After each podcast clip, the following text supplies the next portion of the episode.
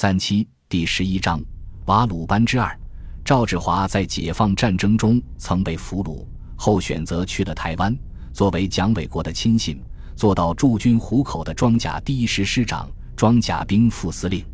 他最有名的事情是发动了所谓的湖口兵变。一九六四年一月二十一日上午十时左右，赵志华在新竹湖口装甲兵基地。召集装甲主力部队第一师的所有对职干部训话，慷慨激昂地发表了一篇类似清军策的政见演说，要部队往台北市区进发，跟他扫清蒋介石身边的坏人，以保护蒋总统。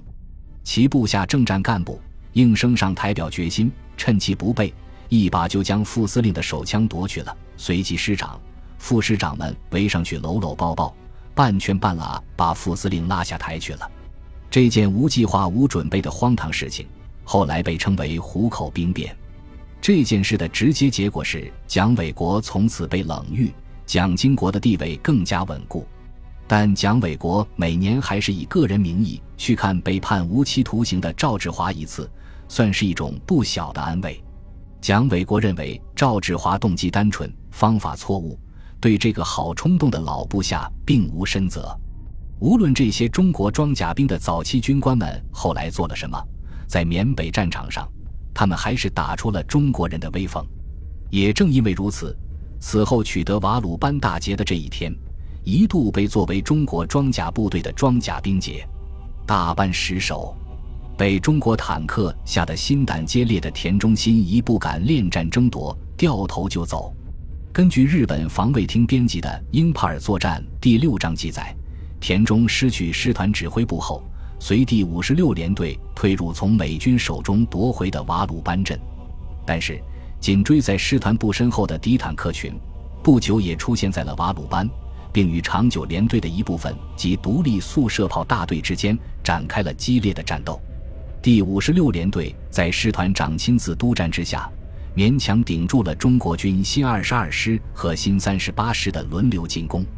但是，瓦鲁班南面的主要公路还是被中国远征军切断了。随着时间的推移，中国军队在不断的压缩包围圈。第十八师团主力在南皮尤河与瓦鲁班之间这块狭窄的地域内，完全失去了行动的自由。中国军队不断的跃进迂回，使双方的战线陷入一片混战之中。这时，因为师团主力毕竟已经集中起来。田中心义还想创造一个奇迹，他命令第五十六联队负责牵制追击的中国军队，同时命令师团步兵指挥官向田少将利用这段时间，指挥所部及师团直辖部队迅速向南推进，力图夺回南面的公路，重新取得战略主动。但是，守在公路上的中国突击部队用雨点般的迫击炮弹，让日军的企图落了空。当中国装甲部队出现在南面公路上时，日军的士气一落千丈，再也无力组织大规模的反击。新二十二师在西北，新三十八师在东南，已经形成了一个对第十八师团主力的带形包围圈。史迪威一直有全歼日军一个师团的想法，现在他觉得胜利已经向自己招手了。他从无线电信号中判断田中心仪就在包围圈中。立即将这一信息通报前线各部，并下令孙廖两将军稳步进攻，务必不让日军突围。遗憾的是，九日等各部云集瓦鲁班发动总攻的时候，却发现包围圈里只有一个第五十六联队第二大队，第十八师团的主力如同从地面上消失了一样不见了。第十八师团的突围得益于田中新一的先见之明，早在孟关之战开始之前。由于自己出击新平阳的计划被否定，田中新一对扼守孟关的信心并不是十分充足。为了在最危险的情况下能够保存较多的实力，田中下令给工兵第十八联队连队长深山中南大佐，令其在密林中秘密开辟了两条通道，以便撤退之用。这两条伐开路都是利用斧锯将密林中的树枝以及地上的杂草铲除。按徒步部队排成六列纵队的宽度开发出来的，日军工兵特意将通道上方的树冠保留，因此美军侦察机从空中根本无法发现这两条秘密通道。两条通道都连接瓦鲁班东南方通向孟拱河谷的公路，第一条起点为瓦鲁班镇附近，另一条则在瓦鲁班以西。如今，第十八师团显然将要面对最为恶劣艰险的事态了。就在被围日军认为已经毫无希望的时刻，田中心仪却用起了这两条秘密通道，最终带领日军主力艰难地从包围圈中逃了出来。实际上，在向田少将指挥部队向南攻击的时候，田中已经命令拖在后面、尚未赶到瓦鲁班的炮兵部队把炮弹打光后，在第五十五联队第三大队掩护下，从第二条秘密通道撤离。同时撤退的还有日军的辎重部队。攻击失败以后，田中即命令向田率主力从第一条秘密通道撤出战斗，而第五十六联队始终在后卫线上和中国军队缠斗。等到他开始撤退的时候，中国军队的总攻已经开始。长久治郎大佐壮士断腕抛下了吉田大队断后，带着残兵败将追随田中和向田而去。恼恨不已的远征军四面环攻，吉田大队成为日军在缅北第一个成建制覆灭的大队级部队。三月中旬，日军退到瓦鲁班以南三十公里的英开塘附近，建立阵地，阻击中国军队的进攻。日本防卫厅战士资料称，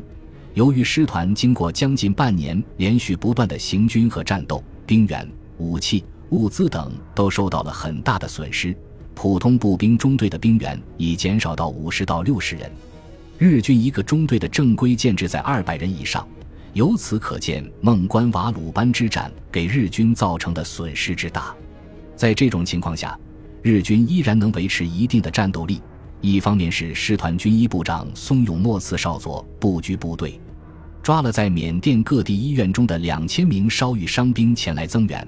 另一方面是日军大本营下令优先补充了第十八师团一千多名补充兵，然而潘德辉指挥的克钦族游击队又在日军背后活动起来，使其首尾难顾，士气愈发低落。孟关战斗前，日军曾经在伪满军中抽调部队进行训练，准备令其入缅，辅助日军控制缅甸，但面对远征军强大的攻势。日军担心到达缅甸的伪满洲国军受到中国军队获胜的影响，反戈一击，这个计划最终搁浅。此战后，英军东南亚战区总司令蒙巴顿到前线视察，大为赞赏中国军队的战斗力，对中国方面的作战配合明显积极，形势似乎一片大好。但是，从现在披露的史料来看，重庆方面在孟关之战后。曾暗示孙立人和廖耀湘派员探索经喜马拉雅山归国的道路和可能性。重庆的蒋介石和史迪威一向不和，但还不至于拆台拆到正打仗的时候把部队拉跑的地步。这个计划只是为了以防万一。如果只看缅北战场，中国远征军驻印部队的攻势斩关破锁，正打的日军节节败退。如果把目光放得远一些，就会发现情况远不是那么令人乐观。就在中国远征军发动对孟关总攻的前一天，日军第三十三师团突破印缅边境，进入印度，目标直指重镇英帕尔。英帕尔科西玛战役就此打响。这一仗的开始，很容易让人想到英军在缅甸的溃败。日军十万人渡过钦敦江边界后，兵分三路。第三十三师团和第十五师团分别从南面和东向英帕尔进攻，而第三十一师团则向英帕尔以北的科西玛进攻。开战后，日军进展顺利。三月二十八日，日军的两个师团已对英帕尔形成南北合围之势。驻守英帕尔地区的只有斯库纳斯中将指挥的英军第四军的英印第十七师和英印第二十师两个不满员师。斯库纳斯急电集团军司令斯利姆派兵增援，而集团军下辖的第十五军主力尚在三百英里以外的若开地区，从地面赶到需时三个星期。向科西玛进攻的日军第三十一师团也打到了科西玛的外围，一时英军只能依靠美军的空运保卫英帕尔。在困难中，蒙巴顿向史迪威求助，要求将尚在雷多基地的中国远征军补充到英帕尔作战中。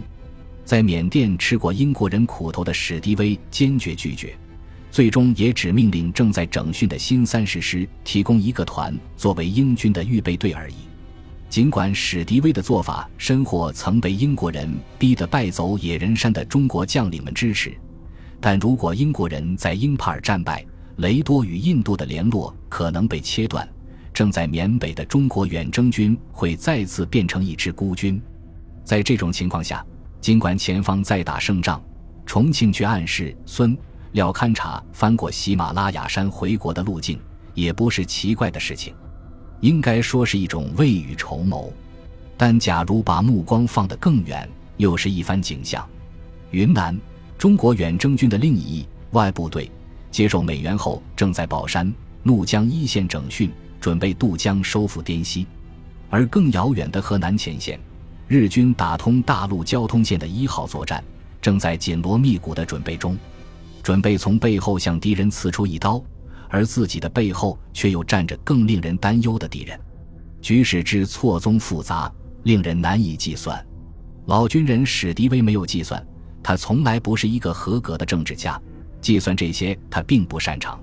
在河中，英将领商谈后，中国远征军的部队沿着孟拱河谷开始继续向前攻击。英帕尔就交给英国人吧，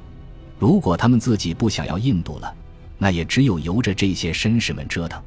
实际上，此时这个倔强的老将军目光远远地投在了孟拱河谷的后方。孙立人的迂回作战给了他灵感。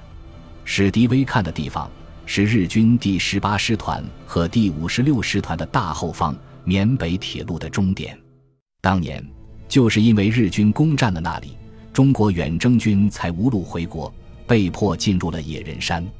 这个地方。就叫做密支那，缅北最大的城市。一个新的战役在英帕尔会战的阴影下展开了。本集播放完毕，感谢您的收听，喜欢请订阅加关注，主页有更多精彩内容。